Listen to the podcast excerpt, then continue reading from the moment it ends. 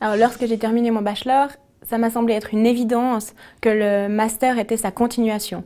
On a eu une phase introductrice dans le bachelor, on a vu plein de sujets en surface souvent, et le master était là pour euh, nous permettre d'appliquer tous les outils qu'on a acquis durant le bachelor et d'aller au fond des choses qui nous intéressaient vraiment. Alors je pense qu'au moment où il faut faire un choix, euh, il est important de prendre tous les paramètres en compte, que ça soit notre intérêt personnel, et les débouchés. Je pense qu'on ne peut pas ignorer, l'un ne peut pas aller sans l'autre.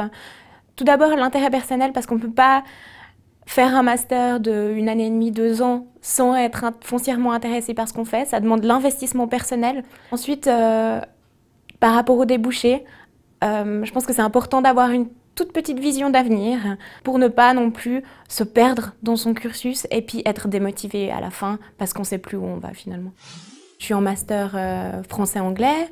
Euh, avec des spécialisations un peu dans tout ce qui est littérature comparée. Par exemple, on a étudié un conte, le conte de la Belle au Bois dormant, où on a pu regarder le point de vue de Grimm, de Perrault, et voir euh, dans les deux langues. Ensuite, voir l'adaptation Disney, voir d'un point de vue des mœurs, de, la morale, etc.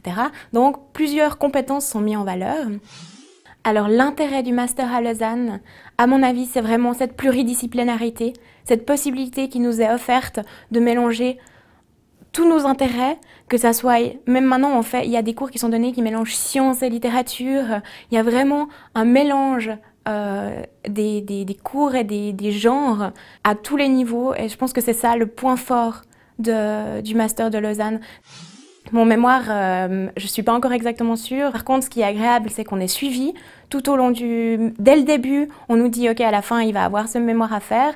Donc, on a des mini-colloques qui sont organisés, en tout cas, c'est le cas pour français et anglais. Et, et des professeurs et les autres étudiants qui ont déjà peut-être plus avancé dans leur, dans leur mémoire peuvent nous aider. De plus, tous les cours qu'on suit en master, on sent qu'il y a une préparation à ce mémoire. Je laisse toutes les portes ouvertes. Cependant, je me tourne plutôt vers une formation d'enseignement. Euh, ce qui, m'a permis de choisir mes branches français-anglais. Avant ça, j'aimerais pouvoir partir six mois aux États-Unis enseigner le français dans un programme qui s'appelle Teaching Abroad, proposé par la par la section d'anglais dans la faculté des lettres. Alors l'avantage avec le master en lettres, c'est que ça nous laisse du temps pour organiser d'une part ses études, son temps de travail, parce que bien sûr on arrive en plus à un âge où il faut, on doit travailler à côté, à s'investir dans des associations, dans du sport, dans, ses hobbies à soi.